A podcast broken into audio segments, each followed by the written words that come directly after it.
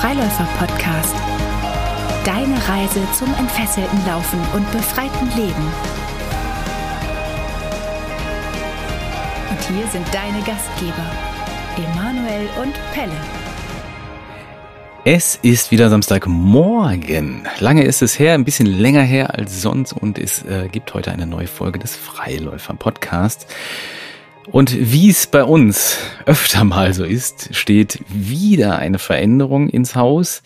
Der Pelle macht sich da gerne mal drüber lustig, dass er sich gerade an neue Dinge gewöhnt und dann kommt schon wieder der Emanuel mit der neuesten Idee um die Ecke. Diesmal, glaube ich, aber Pelle, ich weiß nicht, ob du mir da widersprichst, aber ich glaube, diesmal haben wir eine Veränderung gerade in der Barefoot Academy, ähm, wo es ja auch der Barefoot Academy an sich an den Kragen geht, die dann doch, glaube ich, eine recht große ist und auch länger anhält, oder? Mm, ja, ich glaube auf jeden Fall, sie ist viel größer, als wir beide ahnen. Das ist so mein Gefühl. Uh, uh, uh. Ich glaube, dass sie, dass sie viel, viel größer wird, die Veränderung. Und ja, in der Tat ist es so, dass du relativ schnell mit Veränderungen bei der Hand bist und immer wenn ich dann gerade den Auftrag bekommen habe, irgendetwas durchzusetzen, dann kommst du dann daher, dass du, ey, Moment, da gibt's pass schon auf, pass auf, ich weiß noch besser. Nochmal zurück. Moment. Du müsstest jetzt eigentlich nochmal deine, Ja. Deine Vorbereitung über Bord werfen, das Ja. ist schon wieder anders. Ich habe noch ein neues Logo. Nee, ich freue mich auf das, was kommt. Es macht alles so viel Sinn, äh, wie es jetzt gerade kommt. Es wird sich noch mehr äh, klären für alle da draußen. Wir können natürlich nicht so viel verraten. Ich kann nur sagen, der, der Kanal hier Freiläufer, das passt wie die Faust aufs Auge für die neuen Veränderungen. Und ja, wir hatten jetzt eine Schulung von mehreren Menschen oder eine Rahmenschulung nochmal, die äh, mit uns zusammenarbeiten werden. So viel kann man, glaube ich, verraten. Genau. Und ja, die wir als neue Kollegen hier auch an dieser Stelle nochmal begrüßen dürfen. Genau. Wir haben neue Kollegen, die demnächst arbeiten werden mit unserem Thema, mit unserer Methode. So viel darf man, glaube ich, auch verraten. Ich werde in den nächsten Wochen sehr viel schreiben. So viel darf ich auch schon verraten. Mehr noch nicht, hat mein Verlag gesagt. Das haben wir Verlag gesagt. Ups, ah, oh. Ah. Ähm, genau, und äh, ja, ich mag Veränderungen ja. Ich glaube, das wissen viele da draußen. Ich, ich mag das, Dinge neu, neu zu überdenken und neu anzugehen. Ich mag den, den frischen Wind. Ich mag gerne alte Dinge. Also ich, ich habe mal mit einem Kollegen letztens darüber gesprochen, der nicht bei uns arbeitet, den wir, glaube ich, auch mal irgendwann im Podcast demnächst haben werden. Der sagte immer, du bist da ziemlich ähnlich wie ich. Du hast ein Seminar gemacht und es langweilt dich dann schon. Du willst dann, das nächste Seminar muss dann irgendwie noch besser werden oder noch wieder anders. Wenn man es gibt oder wenn man es nimmt. Wenn man es gibt. Einmal gemacht, einmal war gut und dann langweilt es mich halt schon und dann muss ich das nächste noch besser und noch anders machen. Eine Sache, die sich bei mir zumindest, ich weiß nicht, wie es bei dir ist, auch immer wieder verändert, das ist die Zahl auf meiner Waage. Mhm. Also wenn ich da morgens drauf gehe und die äh, verändert sich immer wieder. Ich glaube, dass ich so, ich habe so einmal im Jahr so eine Phase, ähm, wo ich relativ viel laufe, beziehungsweise glaube ich zu laufen und dann futter ich wie blöde und habe dann locker mal sechs Kilo mehr drauf, eher so sieben, acht auch schon mal. Und dann merke ich irgendwann, ich, ich merke das bei mir immer so unter den Armen. Wenn die Arme so ein bisschen, Ja, das kenne ich an gut. andere kriegen es das für Pumpen, so der wenn der Latissimus aufgepumpt wird, bei mir ist das so eine Fettwulst, die sich dann so die, die Arme so ein bisschen nach außen drückt. Ja, voll unangenehm, ne? weil Leute was ganz anderes vorwerfen oder dann vermitteln, dass man, ich kenne das war auch so, ja, mach doch mal die Arme entspannt und du läufst rum, das jetzt Rasierklingen unter den Armen und man denkt, ja, das sind keine Rasierklingen, das ist, äh, das ist einfach nur Speck, ja, und äh, der hebt einem die Arme auch so weg vom Körper. Ne? Als Mann Ja. hat man dann ganz schnell so eine, ja, so eine Bodybuilder-Haltung ohne, ohne was dahinter. Genau. Ja, da merke ich das immer. Und dann ziehe ich schon auch immer die Notbremse und dann, ähm, ich habe ja einmal in meinem Leben sehr krass abgenommen, das waren roundabout 25 Kilo. Und ich glaube, ich, wenn ich mich richtig erinnere, über dreieinhalb, knapp vier Monate habe ich diese 25 Kilo weggespeckt. Ob das gesund ist, keine Ahnung. Ich weiß es vermutlich nicht. Ich hatte auf jeden Fall Kopfschmerzen damals viel und so. Das war schon sehr, sehr schnell. Mm, Ich merke aber auch immer wieder, ich kann das auch nur in diesem Modus. Also ich muss dann auch irgendwie jeden Tag was auf der Waage sehen, sonst verliere ich auch die Motivation daran. Und ich ziehe das dann oft durch und deswegen habe ich schon immer so, ja, plus minus acht Kilo so im Jahr habe ich schon immer so an Schwankungen. Hängt natürlich auch sehr an meinem Laufpensum. Ich glaube, mit unserer heutigen Gästin werden wir da auch nochmal so ein bisschen drüber sprechen, was das denn so machen kann oder ob das überhaupt was bringt, dann viel zu laufen. Aber je mehr ich laufe, umso weniger wiege ich. Das ist, ist schon so, weil ich meine Kalorienzufuhr in der Regel einigermaßen halte. Dann.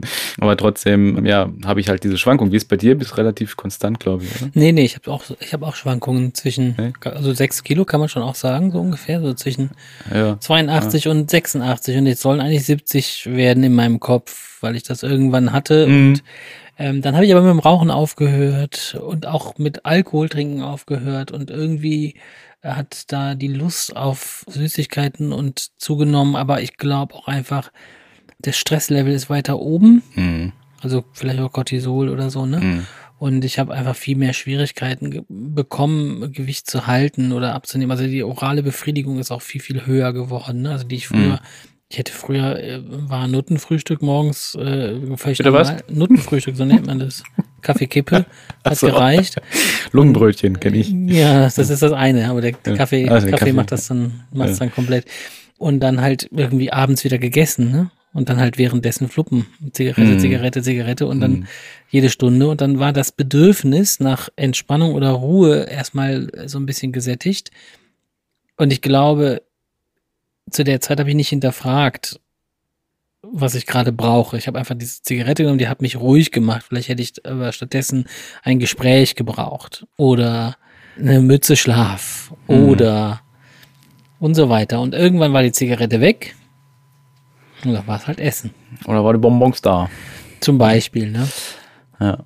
Und ich glaube, dass das, oder du hast es mal irgendwann gesagt, der, der Hauptgrund, warum Menschen mit dem Laufen anfangen, ganz am Anfang, Hm. ist ja nicht, dass sie sagen, ich würde gerne einen Marathon laufen unter vier Stunden. Sondern der allererste Grund, warum man sich so Sportschuhe anzieht, wenn man wirklich den ersten Lauf hatte, egal wann das war, Ja. der war, um was für sich zu tun. Ja, ist das eine einfach so, Ja. so ein Grundgefühl von, ich muss mal wieder was tun. Mhm. Irgendwie, ne? Man hat mit 16 mit dem Sport in der, in der Schule aufgehört, mit Mädels oder mit Jungs, was auch immer, angefangen. Und dann irgendwann mit 23 wieder angefangen, vielleicht mit Sport oder mit 25, was auch immer. Also viele kennen das, glaube ich. Und dann war der Hauptgrund, glaube ich, abnehmen Ja. oder Gewicht halten oder was Ja. auch immer. Deshalb ist das, glaube ich, in der Laufszene am Anfang zumindest äh, ein wichtiges Thema und später auch. Ich habe auch viele, wir haben das ja auch schon mal gesagt, wir haben viele Ultraläufer erlebt oder so, die, die einen ganz schönen Ranzen mit sich mitschleppen oder so, ne, weil die auch sagen, ja, dann, wenn man Ultra läuft, dann darf ja auch ein man, Blech Kuchen essen. genau, kann, musst du auf der Versorgungsstation nicht gucken, wie viel Kuchen du isst. So. Ja, war ja bei mir auch so. Also ich habe ja wirklich auch angefangen mit dem Joggen von heute auf morgen jeden Tag in dieser Abnehmphase. Und es hatte einen ganz, ganz klaren Zweck, um halt mehr Kalorien zu verbrennen. Und das mache ich auch heute noch so, dass ich, wenn ich in einer, nicht in der Massephase bin, in der Definitionsphase bin, dass ich im Prinzip meinen Kalorienbedarf reduziere auf meinen Mindestumsatz. Mein, wie heißt das? Mindestumsatz? Mein Grundumsatz. Äh, Grund, Grundumsatz. Grundumsatz und zusätzlich laufe. Und alles, was an, an Laufkilometer, an Laufkalorien dazukommt, wird nicht mitberechnet. So mache ich es heute, um dann wieder schnell, schnell die Kilos auch wieder zu verlieren. Ich merke aber auch, also ich, ich habe schon auch so ein Wohlfühlgewicht, wo ich halt eben diese Armeinschränkung nicht äh, so spüre. Und ich merke auch, dass ich dann besser auf der Strecke bin. Also das Laufen fühlt sich schon leichter an, im wahrsten Sinne des Wortes. Es ist ein bisschen unbeschwerter. Und deswegen ist es für mich schon auch immer wieder erstrebsam, dieses Gewicht zu erlangen oder das möglichst lange auch zu halten, auch wenn es vielleicht nicht immer irgendwie so geht. Und also es sind auch dann genau solche Phasen wie jetzt gerade auch, wo sehr, sehr viel zu tun ist, wo sehr viel Belastung auch so ist, Stresslevel hoch ist, wo ich das dann aber auch laufen lasse. Also ne, dann, dann ist es halt so. Ich weiß das dann auch teilweise, dass ich, dass ich jetzt zunehmen werde, wenn ich jetzt so weitermache. Dann ist es aber auch okay für mich. Ich merke es dann halt nur trotzdem auch so beim Laufen. Ich merke es auch so im Alltag. Es fühlt sich dann irgendwie nicht mehr so. Also für mich fühlt es sich nicht mehr richtig gut an. Hm. Wie ist bei dir? Also ich, ich merke, dass ich beim Laufen eher zunehme. Also Aha. wenn ich dem Laufen anfange, dann habe ich immer den Glauben, dass ich dann abnehme Mhm. und meistens lasse ich bei mir dann wieder Sachen durchgehen, Mhm. wenn ich dann mehr laufe. Dann fange ich wieder an und sage, okay, kannst ja auch heute mal eine Ausnahme machen und das und das. Also bei mir ist eher so, dass ich jetzt seit einem halben Jahr ähm, gerne und gut bis auf ein paar Nahrungsmittel auf äh, Süßkram verzichtet habe. Und es gibt Ausnahmen da, alle zwei Wochen, wenn ich mal im Kino bin oder alle drei Wochen, dann esse ich mal eine Tüte M&M's. Das war's. Hm. Das weiß ich, da habe ich meine das, das liebe ich, aber ich muss nicht mehr bei jedem Kuchen zugreifen oder sagen, ach, ist jetzt auch egal, der hast ja gestern auch und so. Es ist eher so, dass ich jetzt seit einem halben Jahr wirklich darauf verzichten konnte und es gibt mittlerweile so viel, sag ich mal, Produkte, wo man Süßkram essen kann, wenn man wirklich nicht anders will, wo dann eben keine, nicht viel Kalorien drin sind. Aber tatsächlich ist es eher so, dass ich gerade recht zufrieden bin mit vielen anderen Dingen und deshalb nicht so viel Süßkram essen muss Mhm. und ich eher gucke, dass andere Bedürfnisse erledigt sind oder erfüllt sind und ich sehr klar habe, warum ich gerade was Süßes essen wollen würde. Hm. Aber wie gesagt, wenn ich laufe, wenn ich joggen gehe, dann habe ich viel schneller mal so, boah, das waren jetzt aber locker mal elf Kilometer, hast mal locker 1000 Kalorien äh, verbraten, die hast du heute auf dem Konto äh, für umsonst, Ja. weil gestern hast du ja nicht da 1000 Kalorien Also ich glaube, das erste Mal, als ich über 40 Kilometer gelaufen bin, bin ich nach Hause gekommen, habe mir ein Blech Frikadellen gemacht. Also ein Blech. Also Ja. alleine. Ganz voll. Voll. ja, Proteine reingetankt mit, äh, mit guten Fettsäuren. ja, das war schon. Wie du ja vielleicht weißt, Ja. bin ich ja auch, äh, ich bin ja Ernährungsberater Ja, und du hast dich ja das richtig, ja, ein oder richtig. andere Mal drüber lustig gemacht. Gar Ne? nicht. Und Ich habe ja auch eine B-Lizenz für Sporternährung. Ich habe ein Diplom für äh, als Ernährungsberater. Und da habe ich tatsächlich viel gelernt, Mhm. muss man ganz ehrlich sagen. Also mehr fast noch als bei der Fitnesslizenz. Also einfach über Ernährung, das hat mich einfach auch interessiert, ne? weil ich vorher eine grottenschlechte Ernährung gepflegt habe. Und als ich dann täglich einen Apfel aß, habe ich gedacht, boah, ich bin echt auf einem guten Weg. Hm. Und ich habe mich da einfach sehr für interessiert und ich glaube, ja, da kann man schon viel falsch machen, wenn man zu sehr da reingeht, die Sache so verkopft zu sehen, wie wir Mhm. das gerade hier besprochen haben, Mhm. dass man so sich selber so von außen sieht und sagt, wenn ich das und das mache, dann gleicht das und das das aus. Das ist ja eine sehr große Kopfidee. Und wir, wir gehen ja bei den anderen Themen auch nicht so damit um. Also wenn wir jetzt Menschen trainieren, dann gehen wir ja auch ins Spüren und ins Wahrnehmen, wenn wir jetzt beim Laufen sind. Und das sollte man natürlich meiner Meinung nach beim Essen genauso machen. Aber lange Rede, kurzer Sinn, was reden wir darüber, Richtig. ähm, wenn wir heute noch eine Gästin hier an Bord haben, die wir begrüßen wollen. Und zwar haben wir heute die Sarah Benson bei uns. Sie hat äh, 2019 die Ausbildung zum Barefoot Movement Coach bei uns absolviert. Sie hat einen Bachelor of Science in Biochemie. Sie ist in Ausbildung, äh, macht ein Diplom als Ernährungsberaterin und sie ist schon Ernährungsberaterin in der Tätigkeit und sie hat einen Instagram-Kanal, wo sie ja über Irrwege, ja, den Abnehmwahn informiert und auch coacht und ja, da geht es sehr, sehr viel um Körperakzeptanz und äh, um, um sich selber annehmen und erstmal überlegen wahrscheinlich auch, äh, was will ich denn oder welch, welchen, welchen Bildern folge ich da, welchen Bildern will ich da entsprechen und da geht es um Selbstliebe und Annahme und damit herzlich willkommen, Sarah, bei uns hier im Freiläufer Podcast. Freigast. Hallo Sarah. Ja, hallo, vielen Dank, dass ich hier sein darf. Sarah, bevor du noch irgendein Wort sagst, muss ich dich äh, zehn befreiende Fragen unterstellen, äh, unterziehen, unterziehen, unterziehen. Bist du bereit? Ja, Du kennst das Spiel? Oder Fragen? Es geht keine dritte Antwort, es gibt keine Ausführung, einfach nur eins von den beiden äh, darfst du wählen. Zehn befreiende Fragen. Bauch oder Herz? Herz, Harmonie oder Entwicklung? Entwicklung, Schlümpfe oder Cola-Kracher? äh, Schlümpfe, Yes. Laufen oder saufen? äh, Laufen, Für immer jung oder für immer weise? Für ewig weise? uh, Weise, Wähle weise. äh, Grenzen schützen oder Grenzen überschreiten? Hm, schwierig. Grenzen überschreiten, Ist das eine Frage? die ich, also Grenzen, die ich mir selber setze, überschreiten, ja. So, so, ist halt noch eine Ergänzung dazu. äh, Radio oder Playlist? Äh, Playlist, Bügeln oder Staubsaugen? kannst von beiden? okay. Nein, das Okay. Staubsaugen, Selbstverwirklichung oder gemeinsam vorwärts kommen? Selbstverwirklichung, Und die letzte Frage, die alle beantworten müssen. Kaffee oder Kaffee? Äh, Kaffee oder Tee? Kaffee. Dann darf ich die erste Frage stellen. Wie eigentlich immer, und ich gebe sie immer, wie immer eigentlich gerne Pelle ab, aber ich glaube, ich stelle sie heute tatsächlich mal selber. Liebe Sarah, du arbeitest, glaube ich, viel mit Frauen. Ja. Und hast gerade schon erzählt, dass es halt viel in deiner Arbeit darum geht, ähm, ja, worum geht's denn eigentlich? Erzähl doch Worum mal. geht's? Ähm, genau, ihr habt ja schon ein bisschen was angekündigt. Ich selbst bezeichne mich ja als Coach für natürliches Ess- und Bewegungsverhalten. Mhm. Und ja, ich helfe vor allem Frauen, die in diesem Diätwahn feststecken oder auch in diesem Fitnesswahn mit Sportzwängen zu tun haben, die eigentlich immer wieder eine innere Leere spüren und sie aber durch Mhm. Essen oder Diäten oder durch Sport füllen oder füllen wollen, weil meistens geht das nämlich schief. Und ja, da wieder zu lernen, wie wir ja wieder in die Fülle kommen können, ohne diese Äußerlichkeiten, ohne im Außen zu suchen. Jetzt frage ich mich, woran merke ich denn, dass ich in einem Fitness- oder Diätwahn bin und komme dann zu dir? Ja.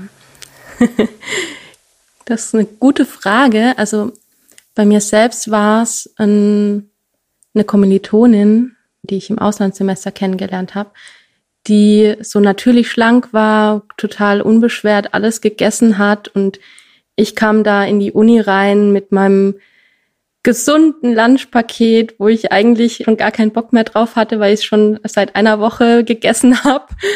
Und sie sagt zu mir, how sad to always be hungry in life.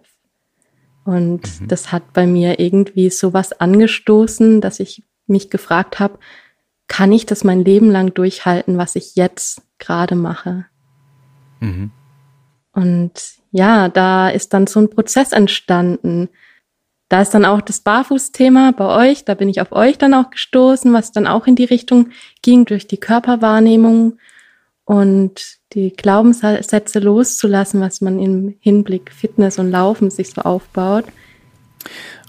Also um nochmal auf die Frage zurückzukommen, wo, woran kann ich das festmachen? Also würdest du jetzt, was du gerade gehört hast, du hast ja, hast ja mitgehört, was ich dem Pelle gerade erzählt habe, bin ich in einem Diätwahn? Also von dem, was du erzählt hast, denke ich, könnt ihr durchaus ein bisschen mehr ähm, Selbstakzeptanz ähm, helfen. Aber ich jetzt ohne dich näher ke zu kennen, jetzt im persönlichen Gespräch, kann ich das natürlich nicht sagen, wie, ob dich das belastet, wie es in deinem Inneren aussieht. Also das kann ich von außen nicht beurteilen. Das kann eigentlich nur jeder Mensch selber beurteilen, ob er glücklich ist mit dem, was er tut, ob er auch vielleicht glücklich wäre, wenn man dir jetzt das Laufen wegnehmen würde, ob du trotzdem in, in deinem Innern Fülle erzeugen kannst. Mhm. Woran machst du es denn fest? Dass dann, also, also Wahn ist ja jetzt natürlich irgendwie auch schon sehr, sehr großes Wort, so, ne? Ja. aber dass da vielleicht irgendwie Selbstakzeptanz fehlt. Oder mal anders gefragt, ähm, ist jetzt vielleicht ein bisschen ketzerische Frage, ein bisschen for- forsche Frage. Äh, Muss ich ein bisschen beleibter sein, damit ich Selbstakzeptanz lebe? Nein, nein. Also Selbstakzeptanz, Körperrespekt heißt eigentlich, dass jeder Körper, so wie er ist, in Ordnung ist und dass wir uns erlauben dürfen, so zu sein, wie wir sind. Mhm. Und wenn jetzt jemand wirklich einen Körperbau hat, einen super dünnen Körperbau, gibt es ja auch ganz viele, die damit ein Problem haben. Aber sie sind halt von Natur aus so. Und manche sind halt ein bisschen beleibter. Wir können auch gern das Wort dick sagen. Das ist für mich ein ganz neutrales Wort. Ähm, Ich finde das eine ganz, ganz wichtige, ja, nochmal ganz wichtig, dass du das gerade sagst. Das spricht ja so ein bisschen gegen das Bild, was wir vermittelt kriegen, nicht nur von der Werbung, sondern auch von der Ernährungsindustrie und auch von der Fitnessindustrie, die uns ja Lebensmittel, sage ich mal, zur Verfügung stellen. Erstmal im, im Gro würde ich sagen, 80 Prozent der Lebensmittel, die wir im Supermarkt kaufen können, sind eher nicht dafür gemacht, ein Sixpack zu kriegen. Ja, und gleichzeitig wird uns vermittelt, äh, es wäre, äh, es wäre aber ratens, ratsam, wenn man, weiß ich nicht, ein Leben lang attraktiv und konkurrenzfähig bleiben möchte, eben äh, gleich auszusehen, dass jeder ungefähr den gleichen Körper erreichen sollte, um einen gesunden Körper zu haben. Mhm. Und dass du jetzt sagst, eigentlich ist aber jeder ein bisschen anders, ne? Der eine ist von, ist schon so ein bisschen dick, dann, äh, dann trifft das so ein bisschen das, was ich was ich auch draußen sehe, wenn ich Kinder sehe, wo ich jetzt, ich kann nicht sagen, irgendwie, das sind nur sozial Schwache oder sie oder irgendwas, die plötzlich, wo man sagt, na ja, wenn der nur äh, hier Quetschi und und und äh, Joghurt-Ecken kriegt, dann ist ja klar, sondern da sind einfach einfach Kinder dabei, die sind erstmal ein bisschen stämmiger und da gibt's welche, die sind ein bisschen zarter. Und als logische Konsequenz setzt sich das irgendwie auch über das, den Rest des Lebens fort. Ja, dass man auch so ein bisschen dicker bleibt und so ein bisschen dünner bleibt. Ist das das, was du meinst, dass man auch erstmal annehmen muss, mhm. wer man denn ist. Ja, auf jeden Fall. Ähm, wie du sagst, bei Kindern ist es ja noch so irgendwie was Normales. Da sind wir noch gar nicht so in diesem Denken. Also wenn, wenn wir dann älter werden, ist ja dünn oder schlank sein, sportlich sein eine Leistung in unserer Gesellschaft. Mhm. Das mhm. ist einfach eine Leistung.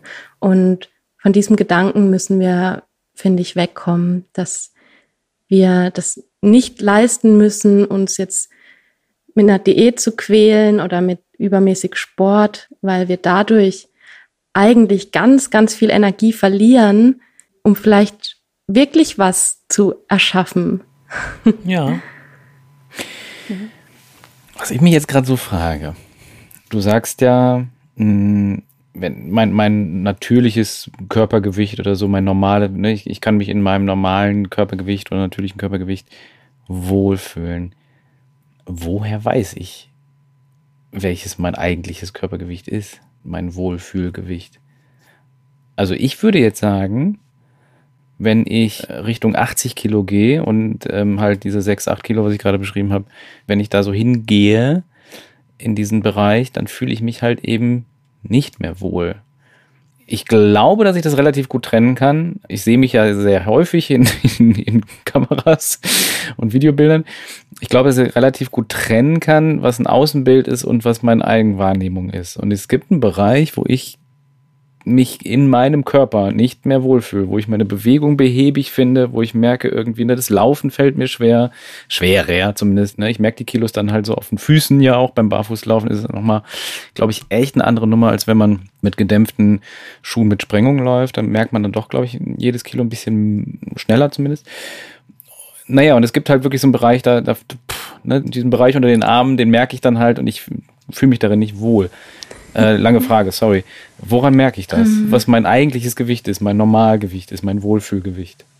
Ja, also dieses Gefühl, das Wohlfühlen, das ist ja ein Gefühl. Klar, vielleicht ist es gar nicht ge bewusst gekoppelt an die Zahl von der Waage, aber in uns passiert was. Wenn wir jetzt sehen, wenn wir auf die Waage steigen und sehen, oh, so viel Kilo zu viel. Das macht was mit uns in unserem mhm. Mindset, in unserer Einstellung und auch dieses Ge Körpergefühl. Wenn du jetzt sagst, ähm, du hast ein paar Kilos zugenommen und du fühlst dich irgendwie nicht so leichtfüßig wie sonst, ist auch die Frage, liegt es nur am Essen? Liegt es an deinem Trainingszustand, dass du vielleicht vorher auch mehr trainiert hast? Also es das heißt jetzt nicht, dass du bei diesem Gewicht dich nur wegen dem Gewicht nicht so wohl fühlst. Mhm sondern auch andere Faktoren mit dem Trainingszustand. Oft, oft, wie du vorhin im Intro auch gesagt hast, oder Pelle war das mit dem Stress, wenn du viel Stress hast, dass du dann mehr isst und dich deswegen unwohler fühlst, dass es eigentlich nicht das Gewicht ist, sondern mhm. der Stress dahinter oder das, was dazu geführt hat. Mhm. Und um nochmal zur Frage zurückzukommen, wann spüre ich, ähm, wann ich mein Wohlfühlgewicht erreicht habe, dazu ja eine Einladung mal die die Körperwaage beiseite zu legen und das wirklich ah, sorry aber äh, nee tatsächlich tue ich das also ich hole die eigentlich echt immer nur raus wenn ich merke oh jetzt wird's gerade wieder zu viel ja. dann checke ich dann traue ich mich da nicht drauf ich weiß oh Gott das wird jetzt gleich schlimm ja. Aber ich habe, ich benutze die wirklich kaum. Mhm. Das, also es ist nicht so, dass ich mich jeden Tag wiege, sondern ich merke irgendwann, ah, okay, das, das wird jetzt gerade irgendwie sehr viel wieder und dann, mhm. dann wiege ich mich, um dann die Kontrolle zu Genau, gewinnen, Kontrolle. Um, um das zu reduzieren. Ja. Das heißt, du suchst nach der Lösung bei deinem Gewicht und deinem eigentlichen Nicht-Wohlbefinden, von deinem jetzigen Nicht-Wohlbefinden. Naja, also ich weiß natürlich schon, dass es da auch viele Komponenten gibt. Danke übrigens für die kostenlose Coachingstunde. ähm, ich weiß schon, dass es viele Komponenten gibt, aber ich merke einfach im Gewicht, also genau an dem Punkt wird es jetzt gerade zu viel. Und da muss ich dran. Und das ist dann tatsächlich vielleicht ein Zwang oder ein, weiß ich nicht, ein Wahn, weiß ich jetzt nicht, aber schon ein Zwang, weil ich weiß, ich kenne auch den Zustand noch 20 Kilo drauf und den möchte ich halt nicht mehr erreichen und deswegen ziehe ich die Notbremse sozusagen. Ich weiß aber natürlich, dass da viele Komponenten mit dranhängen. Ja. Klar, ich habe gerade gesagt, ne, Stress und so. Und das ist dann halt auch, sind auch diese Phasen. Nur das ist halt, ja, ich kann natürlich im Großen und Ganzen alles verändern. Ich kann aber halt auch die einzelnen Bestandteile verändern, oder?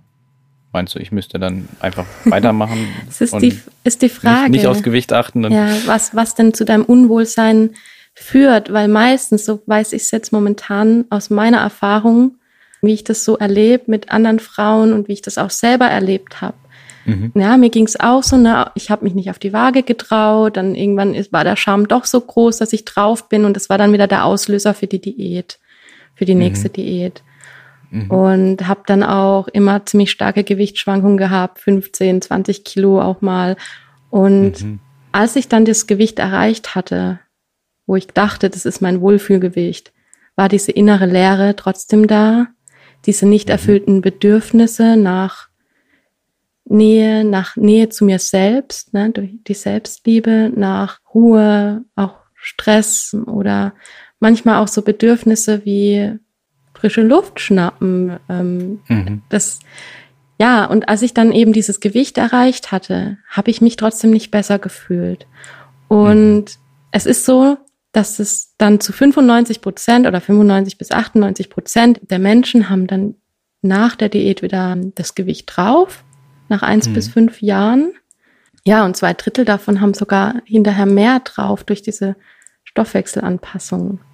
Mhm. Das heißt, für viele ist das Abnehmen gar nicht die Lösung. Beziehungsweise nicht primär. Also wir sollten uns nicht primär auf das Gewicht konzentrieren, sondern fragen, was ist in mir gerade los, dass sich da mein Essverhalten gerade so verändert, dass mein Gewicht außer Gleichgewicht Mhm. kommt. Ich finde das auch ganz spannend, Emanuel. Für mich wäre erstmal wichtig, wie geht es dir denn mit diesen 8 Kilo Schwankungen? Also könnte man sagen, ja, ich habe schon mein Wohlfühlgewicht. Äh, es schwankt nur zwischen 8 Kilo. Und manchmal brauche ich etwas mehr Gewicht und manchmal brauche ich etwas weniger. Weil der Mensch macht ja immer erstmal, also in seinen Verhaltensweisen, irgendetwas unterbewusst oder bewusst, was gut für ihn ist.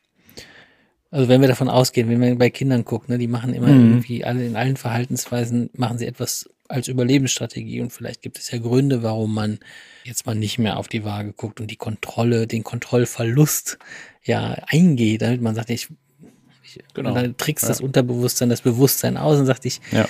äh, ich sag jetzt mal, ist gar nicht so wichtig, gerade auf die Waage zu gucken, läuft doch rund. Ja. Im, im wahrsten Sinne. Und äh, dass man dann einfach ein bisschen mehr hat im Winter und so weiter. Sowieso vielleicht, also dass diese natürlichen Schwankungen ja auch äh, erstmal dazugehören, aber bist du mit dieser, ich sag mal, 72 bis 80 Kilo Geschichte und mit deinem äußeren und mit deinem inneren Gefühl an sich über das ganze Jahr gesehen unzufrieden? Im Mittel. Im Mittel? Ja, über 75 kann ich sagen, ja. Womit bist du da unzufrieden? Äh, Mit meinem Körpergefühl.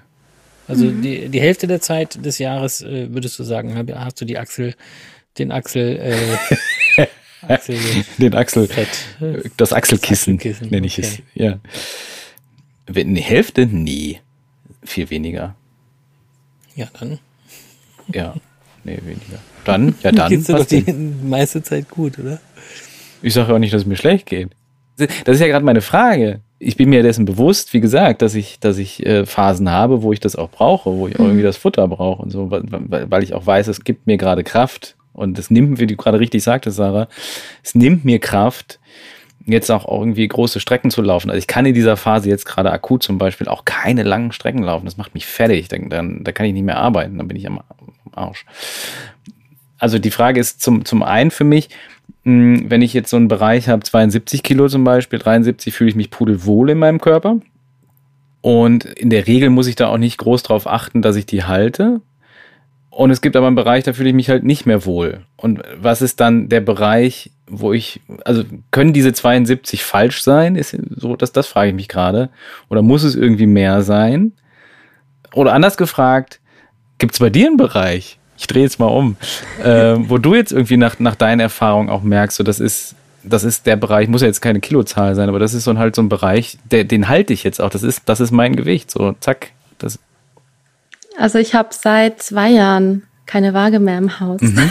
Also ich kann es euch gar nicht sagen. aber ich sag mal, die groben Ähm, Schwankungen sieht man ja auch irgendwie, oder? Also, Ja, also an den Kleidern vielleicht, aber ich bin eigentlich, also seit ich da wirklich so in dieses Vertrauen mit mir selbst gekommen bin und komplett diesen Fokus vom Gewicht losgelassen habe, mhm, das hat mir einfach geholfen, bei mir selbst zu bleiben. mhm, Und wenn ich dann merke, mir geht's momentan nicht gut, wie du es auch sagst, ja, dieses, dieses Körpergefühl, dieses, manche sagen, das Gefühl, dick zu sein, mhm, aber das ist so ein Wischiwaschi-Gefühl, weil das oft wirklich verwechselt wird mit, ich habe gerade Stress, ich bin gerade nicht trainiert, ich bewege mich zu wenig, ich brauche mehr Nähe. Das, das sind körperliche Gefühle, die, oder auch Cortisol, das unser Stresshormon ist, das ja immer wieder auch, ja, teilweise einfach chronisch da ist bei Menschen.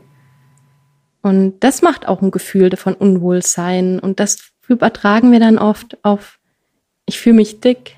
mhm, Und ich bin heute mit mehr Gewicht wie zu meinen Abnehmzeiten, fühle ich mich leichter. Also ich fühle mich wirklich leichter und besser, als, als ich ähm, noch 15 Kilo weniger hatte. mhm, Und das ist wirklich ganz, ganz viel Kopfsache, was wir selber über uns denken, wie wir uns annehmen und mit uns umgehen. mhm, Das unterschätzt man ganz gern. mhm. Ich habe das auf deinem Instagram-Kanal, den habe ich so ein bisschen verfolgt die letzte Zeit und habe einfach gemerkt, du machst relativ viel Reels, ne, mit viel, also mit, mit Musik dahinter und so. Und ja, du repräsentierst da gerade für mich so jemanden, der mit sich im Reinen ist, ne, und auch vor die Kamera geht und sagt, also du hast jetzt einfach, äh, würde man sagen, im Volksmund hätt- hättest jetzt gerade ein paar Kilo zu viel, vielleicht, aber du sagst, nee, es ist, also es wirkt so, nee, genau jetzt ist es äh, jetzt und hier ist es genau richtig und ich fühle mich gerade wohl und du sprühst da, ne, so sag ich mal, auf, auf dem Kanal vor Leben, vor, und zwar nicht nur Freude, du zeigst auch Traurigkeit und Tränen und also du zeigst die ganze emotionale Breite und zeigst, in mir drin passiert was, ne? Und das, finde ich, wirkt halt automatisch dann eben authentisch und anziehend und auch viel weniger leer als irgendeine Fitness-fanatische Person, ne, die Mhm. dann irgendwie da mit dem Handy steht und ihren, wie sagt man, Thigh Gap oder so äh, präsentiert. ähm, Ja. Und das ist ja etwas, was wir beim Barfußlaufen, das, was wir uns ja auch erhoffen, immer für die Teilnehmer, ne? dass sie ähm, ja mehr als nur irgendwie, die Waage ist da, eben immer wieder die Pace und die Zeiten und dass es mehr, dass es mehr geben darf als nur diese Zahlen und dieses, diese Kontrolle, sondern dass es darum geht, das Leben zu erfahren, ne? Sarah, läufst du? Ich laufe, ja. Ja? Also ich muss jetzt sagen, momentan nach Weihnachten hatte ich jetzt noch nicht so den Impuls dazu. Mhm. Bin jetzt momentan eher, ja, ein bisschen beim Yoga, aber eigentlich bin ich total, ja, sehr begeisterte Läuferin. Da muss ich direkt nochmal eben fragen für mein aktuelles Projekt, was sich vielleicht auch ein bisschen mit dem Yoga beschäftigt. Warum, warum machst du gerade lieber Yoga als Laufen? Kannst du das benennen? Warum? Irgendwie habe ich das Gefühl, dass ich momentan so diesen Rückzug brauche, dieses immer im Häuschen bleiben. So. Aha. Ja, okay. Und bei mir kommt es dann irgendwie so mit den ersten Sonnenstrahlen, dass ich wieder dieses nach außen brauche, dass ich wieder raus will. Ach so, wirklich räumlich gemeint, ja? Also, dass du gerne drinnen bleibst gerade. ja, also ja, momentan schon irgendwie tatsächlich, ja. Hast du, als du die 15 Kilo weniger hattest, was du gerade gesagt hast, bist du da auch schon gelaufen? Ja, da bin ich gelaufen als Mittel zum Zweck, dahin zu kommen. Also mhm. es war ganz stark Fitnessuhr an, Tracking, ja. Pulsuhr, Kalorien gezählt, ganz, ganz viel Kontrolle, ähm, mit einem mhm. Kalorienzählen von 1200 Kalorien am Tag und Ziel von einer Pace, dass ich mich wirklich da immer auch gedrängt habe zu laufen und das ist eigentlich, also es gab immer Phasen, wo ich extrem viel gelaufen bin, aber immer als Mittel zum Zweck, um besser mhm. zu werden, auch im Badminton besser zu werden, da ich da auch wettkampfmäßig gespielt habe. Aber nie aus dem reinen einfach des Laufenwillens heraus. Mhm. Oder weil es mir einfach nur gut tut. Mhm. Jetzt hast du ja gesagt, du hast viele Frauen ja vor allem bei dir im, im Coaching als Klientinnen. Die laufen auch viel oder, machen zumindest viel Fitness und, und machen Diäten und so.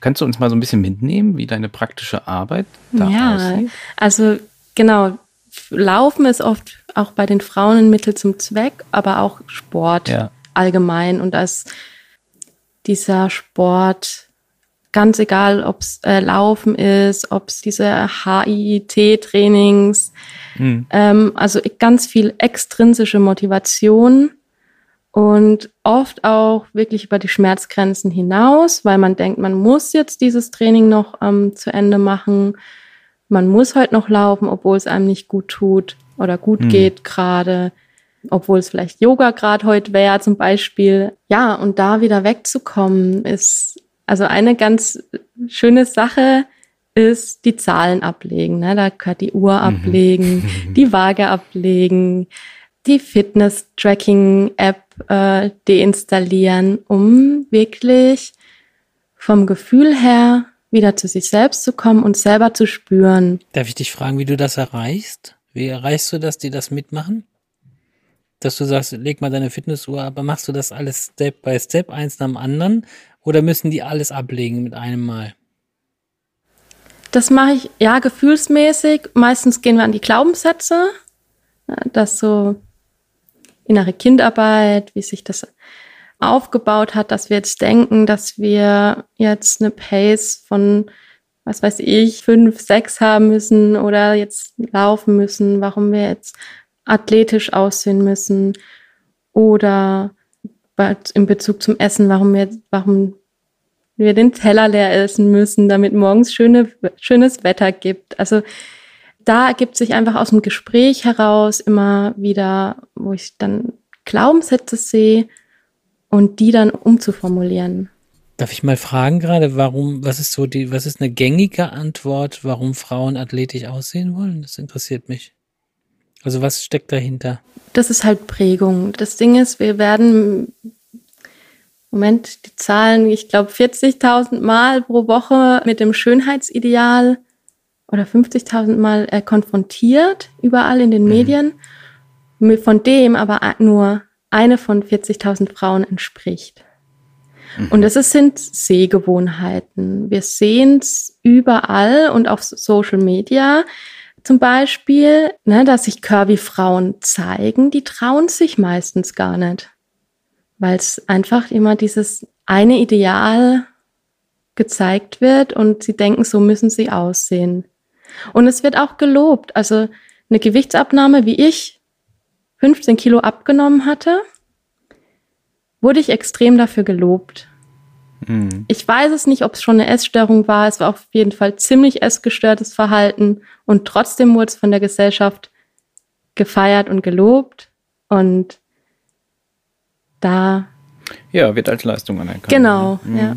Und statt dass man sagt, okay, ich, ich pfeife jetzt drauf, ich bin einfach ich selbst, das wäre ja die größere Leistung. ja, schönere Leistung. Sozusagen. Es ist auf jeden Fall der härtere Weg, finde ich. Also ja. sich selbst anzunehmen, das war am Anfang erstmal hart. Mhm. Das war wirklich nicht einfach. Das ist nicht der leichte Weg, aber es, es ist der Weg, der dich wirklich frei macht. Also das ist auch das, was ganz viele sagen. Sie fühlen sich einfach frei. Sie haben wieder Energie. Sie, sie müssen sich nicht mehr 24-7 mit Diät- und Sportprogramm beschäftigen. sondern können auch wieder das Essen genießen, den Lauf genießen und einfach das Leben mehr genießen. Ich bin ja immer wieder überrascht, dass es das doch irgendwie so gibt. So viel. Ähm, bei allem, äh, was wir jetzt gerade so besprochen haben, ne, aber ich glaube, dass Pelle und ich und du vielleicht, Sarah, ja auch, weiß ich jetzt nicht, in so einer Bubble mittlerweile existieren, leben. Ich habe zumindest insgesamt das Gefühl, dass das massiv weniger geworden ist. Diese, also dass Menschen wirklich nach ihrem Ernährungsplan, Trainingsplan leben und es wirklich so einen hohen Stellenwert hat, das Gewicht zu halten oder was nach außen darzustellen, wirklich eine Äußerlichkeit darzustellen. Ich bin immer wieder perplex, wenn ich das jetzt gerade dann von dir so höre ich meine, ich, wir haben so Themen auch weniger aufs Gewicht, eher natürlich dann jetzt so auf den Leistungsbezug im, im, im Laufen, ne? Was ja aber einhergeht, irgendwie auch. Ähm. Also ich finde, es hat deutlich zugenommen. Ja. Ich okay. finde, es hat deutlich zugenommen. Vielleicht treffen wir mehr Menschen, die fortgeschritten schon mit Barfußthemen und so sind. Das meine ich. Aber also, generell ja, hat es ja. Äh, doch zugenommen, dass mehr Menschen diesem Bild entsprechen möchten und immer weniger es tun aufgrund des Unglücks, mhm. was dadurch entsteht, was die Sarah beschreibt. Ne? Diese ja. innere Leere nimmt zu und wir mhm. kriegen noch mehr vorgekaut, dass wir ein Bild vorgesetzt, ich will jetzt da keine Absicht unterstellen, aber dass wir da Bilder vorgesetzt bekommen, denen wir gar nicht entsprechen können und damit natürlich das Leid vorprogrammiert ist. Ähm, ich sehe das auch, ja. ich sehe das auch äh, bei meinem Geschlecht, wenn ich das jetzt so also auch bei uns Männern nicht anders. Also ich erkenne da auch ein völlig utopische Bilder, wenn dann irgendwelche Hollywood-Filme gezeigt werden, wo der Familienvater oder so immer auch eine Nacktszene mittlerweile kriegt, wo er völlig durchtrainiert, wo ich denke, ey, ja. Wer sieht denn so aus mit drei Kindern ja, und die Medien. Äh, vor allem, wenn man weiß, was diese Schauspieler vorher machen vor dem Drehbeginn, ne? Wie die sich dahin trainieren. Ja, genau. Da gibt's irgendwie sechs Monate Hühnchen und ja. Hühnchen und Spinat und Reis, weil sie vorher irgendwie für Mission Impossible gespielt haben und dann ja. zum nächsten Dreh gehen, dann sehen die noch so aus und dann sollen die halt ihr Familienvater spielen und das ist halt irgendwie völlig Banane, ne? Dass das irgendwie so uns vorgesetzt wird. Also die Schauspieler müssen dann da durch, ne? Durch so ein Programm irgendwie. Und ich, ich wehre mich dagegen. Und ich, ich finde schon auch, dass wir unter Männern, und wenn es Frotzelei ist, ne, dass wir unter Männern nicht mhm. gut mit uns umgehen, so. Dass man dann irgendwie sagt, so, boah, könntest du mhm. aber auch mal wieder, oder, ja, also Bodyshaming ist auch ein Thema bei Männern, ne, und bei, bei allen. Ja. Natürlich. Und das fängt schon ganz, ganz früh an, wenn wir uns mal die Disney-Filme angucken. Das ist so eine Barbie-Figur, ne? Mit Riesenaugen. Und zum Beispiel ja. Eiskönigin. Also wer hat denn bitte so eine Figur? Die Mensa auch ziemlich muskulös. Genau, ja.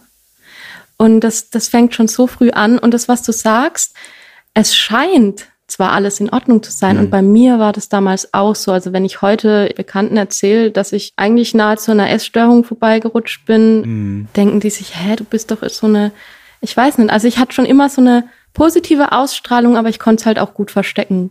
Mhm. Und das ist das, was der Pelle auch vorhin gesagt hat, was ich auf meinem Kanal auch mache, ne? diese Bandbreite der Emotionen. Also mhm. am Sonntag ging es mir einfach scheiße und dann habe ich ein Bild gepostet, wo ich auch einfach in, mit Tränen übergossen war und das gehört halt zum Leben dazu, sich zu zeigen und zu öffnen. Und dann entstehen auch wiederum Bindungen, weil wenn wir denken, bei dem ist ja alles in Ordnung, oh, nur bei mir ist es blöd.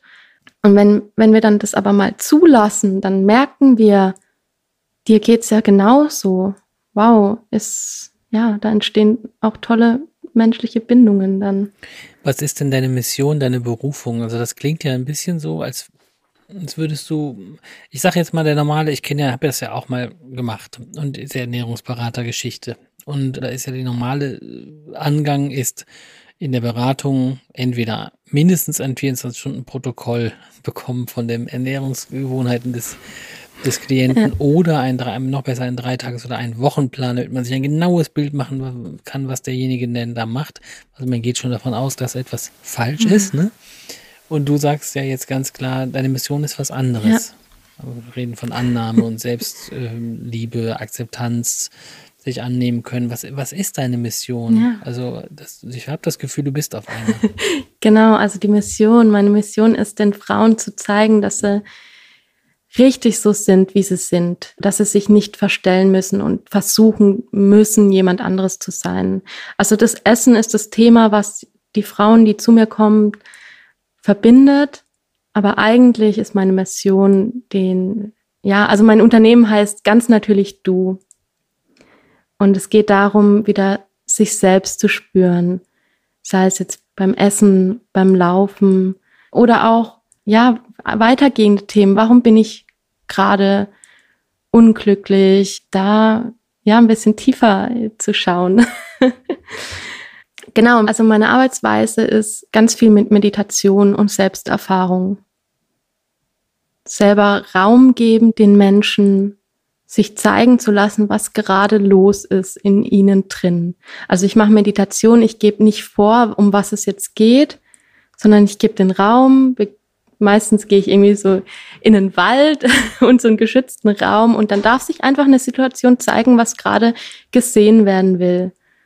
Und ja, das, das hilft meistens schon einfach, wenn diese Emotion, dieses Gefühl gesehen wird, auch bei Ängsten. Mhm. Und wenn sich das zeigt, dann ist es auch, es zeigt sich dann, wenn es bereit ist zu gehen. Deswegen, das ist so meine Philosophie. Was unterscheidet das denn von Psychotherapie? Es geht jemand zum Psychotherapeuten und sagt, ich möchte abnehmen. Warum kommt er dann aber lieber zu dir? Hm. Gute Frage. Also, ähm, wenn jemand jetzt wirklich psychotherapeutische Unterstützung braucht, dann sollte er da auf jeden Fall dorthin gehen.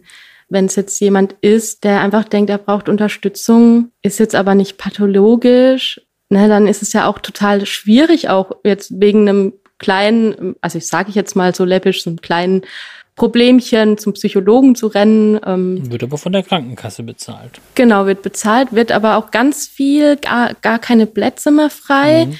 Also ich habe mich auch mal für, eine, für einen Therapieplatz beworben. Ähm, nach einem halben Jahr war es immer noch nichts. Und dann habe ich gesagt, okay, jetzt hole ich mir Coaching-Hilfe. Mhm. Und danach ging es mir auch gut. Also das waren dann auch die Themen. Klar, es ist halt ein Problem, wenn es dann wirklich eine Depression ist, eine Essstörung. Ich habe es damals auch nicht erkannt, als ich in der Depression war. Ich habe es selbst nicht erkannt und auch mein Umfeld nicht. Weil, wie vorhin schon gesagt, im Außen ne, schöner Schein bewahrt. Und da dürfen wir aber auch mehr aufklären, dass man sich nicht erst krank genug fühlen muss, um sich Hilfe und Unterstützung zu holen. Und ob es dann, ja, auch der, zum Psychologe zu gehen, das darf was ganz Normales sein, finde mhm. ich. Aber leider ist da halt oft das Problem ne, mit den Plätzen. Also manche müssen ein halbes Jahr warten, ein Jahr lang warten. Und wenn es dann halt wirklich Themen sind, die jetzt nicht pathologisch eine Therapie brauchen, dann kann man da auch wirklich guten Coach zur Seite nehmen. Ich finde, man sollte speziell nicht zur Seite nehmen, weil die Psychotherapeuten, wenn man die jetzt aufsucht wegen sowas, die schauen natürlich, welche Grundbedürfnisse da liegen auch dahinter und was ist da jetzt das Problem, äh, was führt dazu, warum sind sie überhaupt unglücklich und so weiter. Das machen die natürlich auch alles. Ähm, die sind aber äh, nicht den Weg gegangen. Ja. Und was du anbietest, ist eine Sache, du bist den Weg 13 Jahre gegangen, schreibst du auf deiner Seite und bist ja. den, äh, immer und wieder ne, in diese Diätfallen reingerutscht und du mhm. weißt eben, wovon du sprichst. Du bist Veteran. Nimm. Und wenn ihr äh, eine Veteranin braucht, um euch aus so einer Sache rauszuholen. Die wissen nämlich, wo der Ausweg ist, tatsächlich. Mhm. Ein ähm, Therapeut weiß, wie das innerlich zu verarbeiten ist und hilft euch bei der Suche auf den Weg, aber ihr könnt genauso gut zu jemandem gehen, der sagt, da geht's raus, weil er den Weg schon gegangen ist. Und deshalb ist es sinnvoll, wenn man jemanden, der sehr speziell arbeitet, auf eine, ne, wir sind ja auch sehr spezialisiert, muss man sagen, in der Barefoot Academy. Nicht nur aufs Laufen, sondern wirklich aufs Laufen eben mit minimalem Schuhwerk. Und äh, da sind wir, macht man uns, glaube ich, auch erstmal jetzt nicht so schnell was vor. Und das ist wahrscheinlich bei dir genauso. Ähm, ich habe eine, eine letzte Frage vielleicht noch, ähm, die mir gerade so hängt, weil du jetzt auch viel über Kontrolle haben und aber auch Angst davor, vor Kontrollverlust und so weiter. Ist Kontrolle immer ein Problem? Also ist das ein für, für dich ein erstrebenswerter Zustand, dass man komplett ohne Kontrolle lebt? Hm, gute Frage. Also ich stelle mir die Frage auch mal wieder, weil wir ähnliche Themen ja bearbeiten. Das ist, ähm, mhm. Wir arbeiten ja auch sehr, sehr viel mit, mit Leistungskontrolle, Messen, äh, Zählen und so weiter. Und das ist ja egal, ob das die Pulsuhr ist, wie du es auch gerade beschrieben hast, oder die Waage. Es geht ja immer ja. darum, also es, wir arbeiten ja auch damit, den Menschen manchmal etwas wegzunehmen, was ihnen Halt gibt. Und Ja. ich kenne das ja selber auch. Also ich habe da ja auch sehr viel Kontrollvolles zugelassen. Frag mich aber immer wieder, wäre es erstrebenswert, das alles, alles loszulassen, gar keine Kontrolle mehr im Leben zu haben. Also es ist schwierig, weil ich an diesem Punkt selber nicht bin. Mhm. Ähm, was ich aber sagen kann, dass wir eigentlich nie genug Kontrolle wegnehmen können, Mhm. weil wir doch wieder immer wieder in, in diese Kontrolle kommen, weil wir, also warum wollen wir uns kontrollieren? Da stecken Ängste dahinter. Ne, das, daher kommt ja diese, dieser Wunsch nach Kontrolle. Was sind das für Ängste? Ähm, meistens sind es wirklich tiefe Themen wie ich will geliebt werden und Angst davor, eben abgelehnt zu werden, sei es jetzt durch die Leistung, durch das Gewicht oder auch die Dazugehörigkeit, Angst, dass man irgendwie ausgegrenzt wird. Ja, und ich glaube, ich weiß es nicht, ob es erstrebenswert ist, komplett die Kontrolle loszulassen, aber ich glaube, es ist auf jeden Fall erstrebenswert, immer mehr und mehr in Richtung Vertrauen zu gehen. Und das ist auch meine, meine Botschaft, dass wir uns selbst wieder vertrauen dürfen. Und davon kann man eigentlich gar nicht genug haben. Ich finde, wenn ich das dazu ergänzen darf, auch wichtig, dass wir vielleicht auch wieder lernen, anderen zu vertrauen. Also ich, ich glaube, dass wir gerade auch in dieser Pandemiezeit und so ganz viele Menschen ganz viel Vertrauen verloren haben und uns da echt ein Kit verloren gegangen ist, der diese Gesellschaft zusammenhält. Und ich glaube, dass es die Oma sagte immer, wenn du so viel Ja. vorm Spiegel guckst, das interessiert keinen außer dich selbst. Und ähm, Schön. ich, ja, und ich glaube, da ist ein bisschen was dran. Also ich will damit sagen, dass wir, glaube ich, auch da Vertrauen unserem Gegenüber wieder entgegenbringen dürfen, dass die uns vielleicht auch gar nicht so bewerten, wie Ja. wir immer denken. Also das ist ja am Endeffekt wieder eine, bewerten wir uns ja selber über den, über unser Gegenüber. Also wir Ja. interpretieren das da rein. Und ich glaube, dass, ja, Vertrauen bin ich voll dabei. Und ich glaube, das ist ein Riesending, was unsere Gesellschaft gerade durchlebt auch. Auf jeden äh, Fall. Diesen äh, Vertrauensverlust. Also ich glaube, man muss Kontrolle nochmal abgrenzen, ist ja nur ein Begriff, Mhm. ne? Ist ja erstmal nur ein Wort. Und man muss Kontrolle nochmal äh, so ein bisschen differenzieren zur Regulation. Und ich glaube, es ist ganz, ganz wichtig, dass wir lernen, uns zu kontrollieren, unser Verhalten zu kontrollieren, da wir Impulsen unterliegen die ganze Zeit, welches man ja bei Kindern sieht, die einfach impulsgesteuert sind und die müssen dann, wenn sie fünf, sechs werden, beginnen sie deutlich ihr Verhalten regulieren zu müssen, weil sie dann ausgewildert in Kita und Schule dann sich selber regulieren müssen, wenn sie merken, es geht nicht mehr nur um sie. Und dann ist es wichtig, ja, äh, Kontrollinstanzen in sich selbst zu entwickeln. Das machen erst andere, dass sie sagen, das darfst du aber nicht, du kannst nicht einfach über die Straße und so weiter. Und dann irgendwann sagt man sich selber nicht, dann nicht einfach über die Straße.